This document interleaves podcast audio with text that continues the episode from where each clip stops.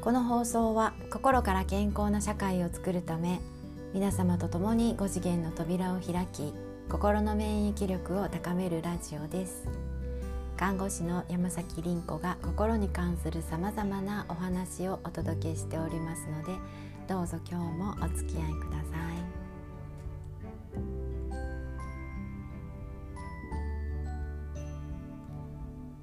い。こんにちは。えー、今日私は東京に来ております。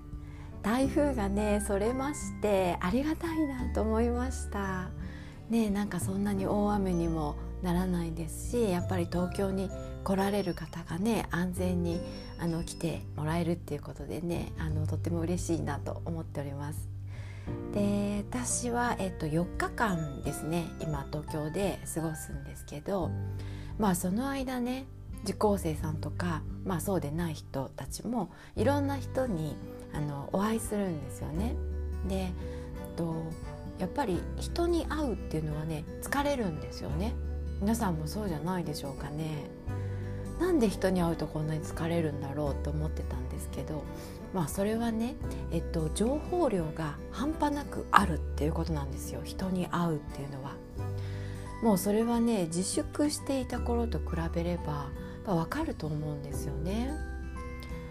で世の中が非常にまあデジタル化されていてデジタル人間みたいな人がね増えてるんですよね。目の前の見えることだけ聞こえてくる言葉だけ自分が分かることだけ分かりやすいもの答えみたいなねあのだけどこういう、まあ、オンラインの時代だからこそ、まあ、対面でね人に会った時はアナログになる必要があるなって思うんですよね。でまあ今日はなので、えっとまあ、分かろうとするなと人は、まあ、感じることに本当に価値があるっていう、まあ、こういうねちょっと世界観を広げていくためのお話をねちょっとしたいなとかって思ったんですね。で、えっと、私たちはですね対人コミュニケーションにおいて話を一生懸命聞こうとするんですよね。どうしてもね話に着目しますよね。でまあ話を聞いてなかったら「聞いてる?」って責められたりとかなんかうまいこと返事ができなかったりとかするので一生懸命話を聞こうとするんですけどでもねあの本質は話はどうでもいいんですよね。いやどうでもいいってことはないんですけど1割くらいで聞いたらいいっていうこういう感じなんですね。えー、それよりも実はあの体が感じ取っていることの方がねもうその10倍以上あるんですよ。いやまあから体っていうのがまあ無意識ででその下には集合無意識というものがあってそれがつながっているのでねもう言ってみたら無限倍ですね無限倍にあるんですよそこには情報量が。そうそしてねまあその相手の人がまあ、高次元の存在とつながっていればいるほどその情報量っていうのはねもう無限にあるんですよね。でそれをまあたかが頭、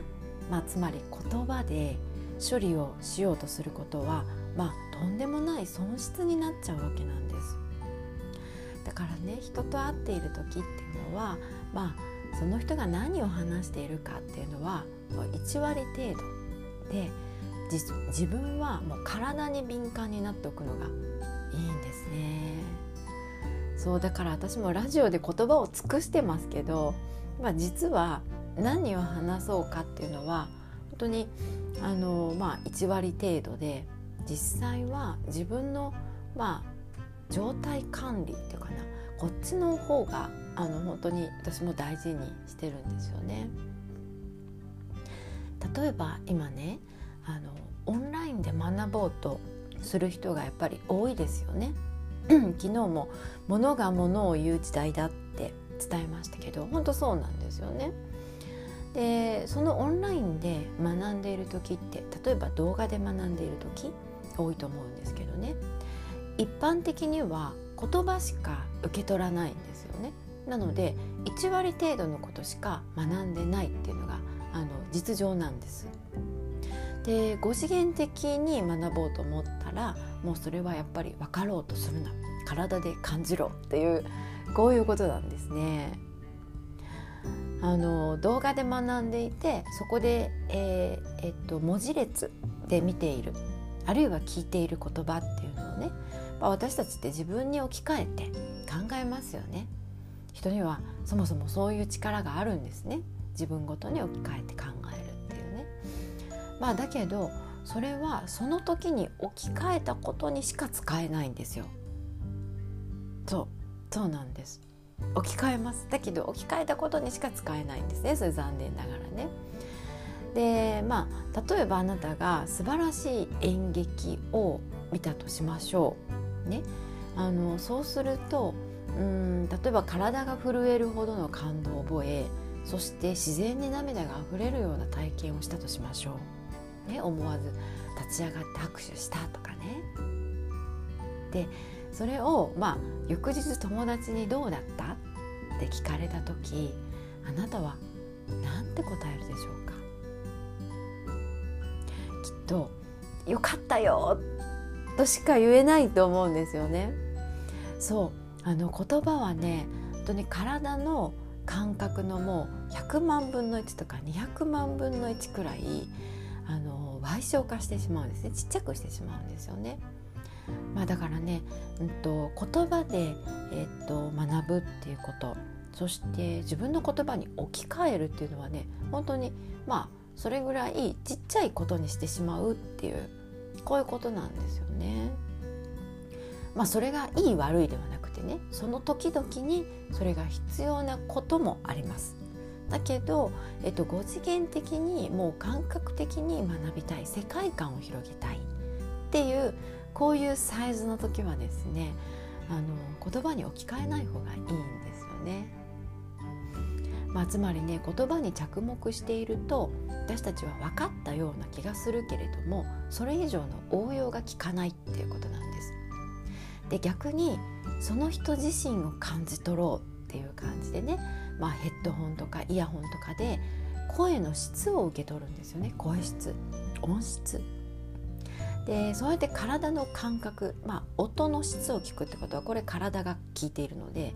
体の感覚で聞いていると、まあ、時間がかかるので繰り返し聞くっていう必要があるんですけれども体がその人の感覚を記憶するんですね。でそしてその感覚を思い出した時目の前で起こっていることに応用できるんですね。そのあなたの体の中心からその時意見が出てくるわけなんですよ。不思議ですよねわかんないですよねきっとね 何言ってんのっていうこういう感覚の人もいるかなと思うんですそうもう人はね人間というのはとても神秘的で、えー、人類が分かろうとしていること自体が勘違いであるというだからまあ自分の世界観を持ちたいっていうこうビジネスしている人とかね発信している人とかねあの高次元の生活をまあ求めている人意識を求めている人えー、自分自身のこう枠を広げていきたいと思うならば自分の感覚を信頼し活用することなんですね。人と会っている時体が感じていることは本当に壮大です。その時あの何か感じ取ったならそれは真に相手が伝えたいことであってそしてあなたが受け取りたいものなんですね。体はそういう高次元のコミュニケーションをしています。でねあのじゃあこの力がですね、え最も長けている人っていうのは誰だこういう非常に神秘的で体で感じ取っている言葉ではなく体で感じ取っているっていうこの高次元のコミュニケーションしている人。この力が最も長けているのは？そう子供なんですね。あるいは動物です。私たちがね言葉を扱っているこの記憶領域っていうのは頭の一番外側にあります。あの最後にできた領域です。でそのもっと奥真ん中の方には、えーと、感覚脳っていうのがあるんですね。で動物はここでそして子供はここに近いんです。まだ脳が発達してないので感覚的な脳ですね。でそのもっと奥には、まあ、脳の中心の辺りには生命維持機能があってでここが直感力だったりとかうんと、まあ、思いつきひらめきうんともう私たちが幸せになるための生き抜いていくための本質的な部分がそこにあるわけなんですね。大脳活性化とかあごめんなさい全脳活性化とか起こるのはここの領域なんですよね。あのだから本当にこの感覚っていうものをより大事にしていくデジタル人間でありながらこの感覚的なものも広げていくっていうあのこうしていった時にねうんと AI がとってもうんオンラインで学ぶっていうことがとても価値あることになるわけなんです。えー、トレーニング方法を一つ提案しましょう。うんと例えばですねそうだなとね朝うん起きる時間がある程度決まっていてそして出かける時間もある程度決まっていてもうしばらくの間同じパターンを繰り返している人ってね、まあ、いると思うんですよね。まあ、勤務している人とかあのそうだと思うんですけど、うん、例えば出かけるまでに、えー、出かけるまで時計を見ずに体の感覚に従って支度をする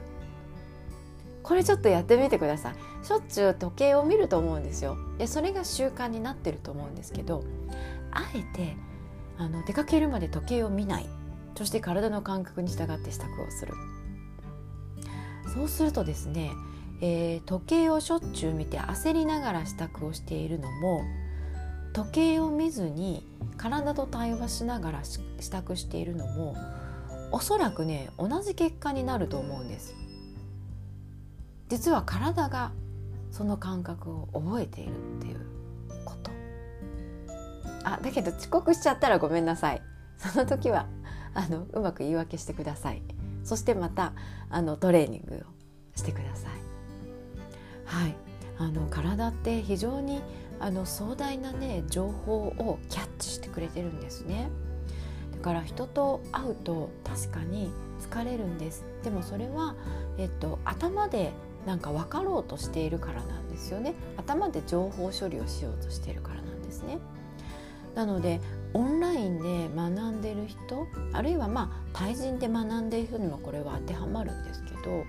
あのぶわーっと自分に情報が入るのでその後はもうそれをうんと整理せずに、えー、処理しようとせずに分かろうとしようとせずにそのまんま寝るってとっても大事なんですよね。から私の受講生さんにお伝えしているのは、えーと、8時間とか、まあ、2日間で14時間ぐらいの学びがあるんですけどこれとんでもない情報量なので、えーと、そのまんま、まあ、お酒飲むなり美味しいものを食べるなりして眠ってくださいって言うんですね。寝るのも学びのうち寝るのも仕事のうちだっていうふうにねお伝えしてるんですね。はい、寝ている間に脳は必要なあの情報処理をしてくれるまあ自分を信じる力っていうのもいるかもしれませんね。はい、えー、今から私は、えー、授業に行ってまいります。また2日間ねあのいろんな情報もありますしそして私はまたそうじゃない人たちからも学び取るという体は非常に高次元な、えー、情報処理をあのしてくれるだろうと思っております。